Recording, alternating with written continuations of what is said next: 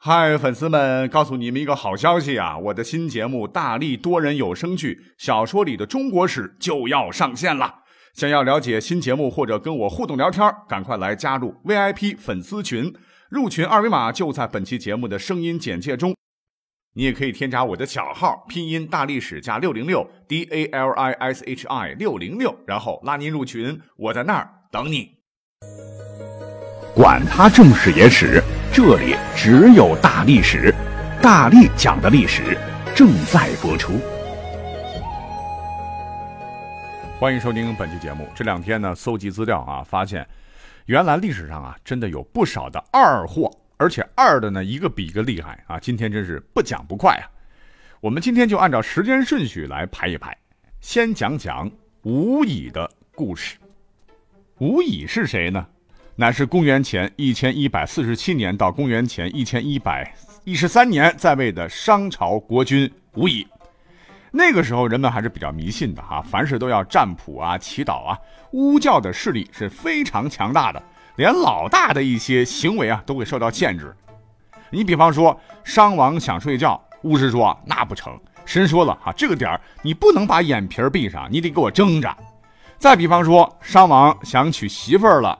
巫师一算说不行啊，神说你看着那个姑娘啊，得留给我们先享用啊，等等吧，搞得巫乙很不爽。这我是王还是你们巫师是王呢？于是乎，不信邪的巫乙啊，为了打击巫教势力，就自个儿想了很多的好点子来证明神明的不存在。他呢，先是制作了一个非常精致的木偶，并且让臣子代替木偶与自己博弈。那臣子啊惧怕无乙，那他是王啊，我们能能赢他吗？所以处处退让。于是无乙胜了，无乙就宣布自个儿战胜了神明，可见神明是多么的无用。无乙自个儿呢还制作了木偶，这个与木偶搏斗啊，结果这个将这些木偶打的是东倒西歪、缺胳膊少腿的。无乙也宣布啊，神明还不如自个儿。更过瘾的是呢，这个无乙自个儿还做了一个兽皮囊，用野兽皮。做了一个囊啊，里面装满了兽血。吴乙呢就扔高，然后用箭去射，结果射了一个大洞，这血流出来了。吴乙声称啊，自个儿射了老天一脸，天有何用啊？能奈我何？结果话说有一天去渭河打猎，在下雨天呢，这出外去狩猎，因为带着金属物件，突然啪啪啪一个霹雳，他竟然被活活给劈死了啊！用神秘的代价告诉我们。打雷天下雨行走，请远离金属物品。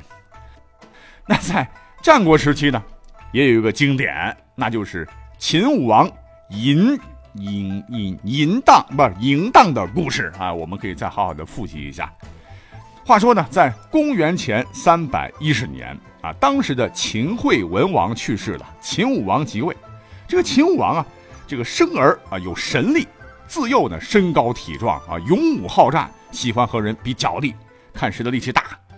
当时的这个大力士，什么任比呀、乌霍呀，还有孟奔等人都因此受到重用。那在公元前三百零七年，秦武王啊，领着自个儿的好兄弟来出巡周都洛邑，领着他们到周的都城转一转、耍一耍，就和乌霍、孟奔等人比赛举鼎。结果他实在低估了这个大铜鼎的重量啊啊！举的时候，嗯。哎，结果体力不支，就被砸断了这个髌骨啊，也就是小腿粉碎性骨折。因为那个时候没有好的骨科医院，所以当天晚上呢，这个秦武王因流血过多是气绝而亡啊，时年二十三岁。当时的这个周赧王闻报大惊啊，还亲自前往哭吊啊，这真是 no 作 no die you are try 啊。那又话说啊，在 N 年后的这个西晋呢。那有位人才啊，唤作陆云，那也有点二啊。陆云是谁呢？乃是三国名将陆逊的孙子。结果呢，这个陆云呢，没有与爷爷一样是驰骋疆场，而是走上了文坛。原本这个陆云呢，也是很聪明的哈，是六岁能文，十六岁就被举荐为官。那就在大家伙都觉得这个陆云的前途是一片大好的时候，那他的一个怪毛病，真的就毁了他的一生啊。什么怪毛病呢？就是笑点非常非常低。按理说吧，爱笑那在咱们现在来讲的话，那是优点嘞，对吧？可是陆云的笑啊，已经到了无法控制的程度啊，世人称之为陆云癖，癖好的癖。那在太康十年，陆云呢，当时去拜见当朝司空张华，啊，谁料他刚抬眼看到这个张华的模样，就呃，呃哈哈就笑出了声怎么回事呢？啊，因为张华胡子太多太长啊，为了维护仪表啊，这个张华啊，就用这个丝绸的绳子缠着胡须来当装饰。哎，这个陆云就觉得很滑稽啊，就忍不住要笑。正好他哥叫陆基啊，在一旁就瞪他啊，这点礼数你都不懂吗？啊，赶紧给我忍住！结果呢，这个好不容易啊，把这段给忍过去了。那按照礼法啊，陆云见了前辈得要行跪拜礼。就在陆云准备弯腰的时候，哎，他又坚持不住了哈，大笑起来了，哈哈哈真真好玩，真好笑，直接就笑抽风了，一头是栽到地上，是笑着打滚儿。让当时的这个张华以及他哥陆基都非常非常尴尬。还好啊，张华这个人，别看官做的大，人品还行啊，没和他一般计较。可是别人那可就不一样了，因为陆云在很多场合都会突然狂笑起来，那大家伙都认为你这个陆云是不是在嘲笑我们呐？都是怀恨在心呐，是伺机报复。那历史上啊，这个陆云呐，爱笑是到了什么程度嘞？还有一次更夸张的记载，有一回呢，他穿着麻衣是坐在船上啊，看到水中，哎呦，自己的影子啊，竟然也是狂笑起来，而且这次笑的是前仰后合啊，结果这个船就翻了，自个儿就掉进了冰冷的河里啊。当时正是冬天呐，河水冷得透骨啊，这个陆云呢几乎被冻僵，万幸周围有人赶紧打捞啊，才没被冻死。后来这个陆机啊。是死于八王之乱而被夷灭三族，而这个陆云呢，受到哥哥的牵连也入狱了。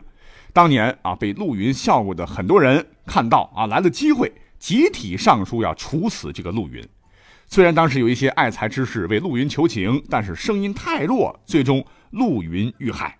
啊，就想一想啊，这太爱笑啊，有的时候也是二啊，好可怕的说。那么在东晋的时候啊，历史上有位大画家。我们历史课本都学过啊，叫顾恺之。诗人谓之他有三绝，是才绝、画绝和痴绝。总之吧，啊，就是有才。可是太过有才的人啊，往往就有点迂。那当时呢，有个名人叫做桓玄呐，与顾恺之那是好朋友。有一次，这桓玄故意捉弄他，就给了他一个树叶啊，说这个树叶啊是蝉翼叶。那什么是蝉翼叶呢？蝉就是我们听着。夏天啊，这个叫来叫去的那个小昆虫，翼就是遮住眼睛，就是蝉呢，它会用树叶遮住自己的身体啊，别的鸟都看不到它啊，它就安全了。啊，这叫蝉翼叶。传说呢，如果有人呢能够拿到这个树叶来遮住自个儿的眼睛，哎，别人就会看不到它。总之吧，就是隐身树叶。那我们现代人一听，这不是假的，怎么可能呢？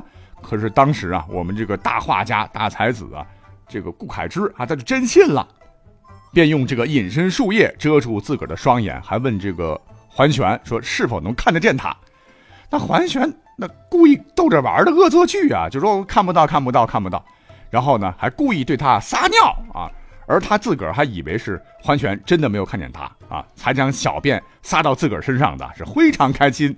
事后呢，还真的将这片柳叶珍藏起来。哎，这二的实在是有点可爱了。后来在南北朝时期啊，在南梁，哎，我们都知道出了个武帝萧衍，那年纪轻的时候，那也是英明神武啊。可是呢，在他生的儿子当中啊，因为爹地太溺爱啊，有个老六叫萧伦，非常不争气啊。那有一回呢，这个萧伦呢是代理南徐州刺史的时候啊，经常呢就像神经病一样在街上瞎转。哎，看到哪个人不爽啊，就猛揍一顿。这县官也不敢管呢。有一回，他遇到个卖黄鳝的，哎，就问：“你说，这个州的刺史是个怎样的人？他好不好呢？”那个人就回答：“啊，说这个刺史啊，非常糟糕啊，这个浮躁暴虐，不是好人呐。”萧伦一听是火冒三丈，就当左右呢掰开了这个人的嘴，把这个黄鳝就塞了进去。这黄鳝是油尽腹中啊，这个人是倒地身亡。从此以后，这个州的人都接受教训了啊，以后从此啊不要和陌生人说话。那还有一次，他在路边呢，哎，碰到一辆丧车，结果呢，二话不说，上前就夺过孝子的丧服穿在自个儿身上，然后趴在地上是嚎啕大哭啊，爹呀，你死的太早了啊。他觉得挺好玩的事儿。可是梁武帝听说以后，就派人把他痛骂一顿。本来这事儿，哎，过去就行了啊。可这小子呢，心里觉得堵得慌啊，心想：你这个老东西啊，竟然敢骂我，瞧好吧你！于是他自个儿做了一口棺材，让手底下的人呢，一个叫司马炎的人啊，就当自个儿的父亲躺在里面，然后是假戏真做，然后再配上灵车、挽歌、花圈什么的。然后派上一堆的人啊，给尚且健在的老爹梁武帝送殡，啊，大家一定要哭啊！哈，哭的声音越大，赏钱越多，是诅咒亲爹早死早超生啊！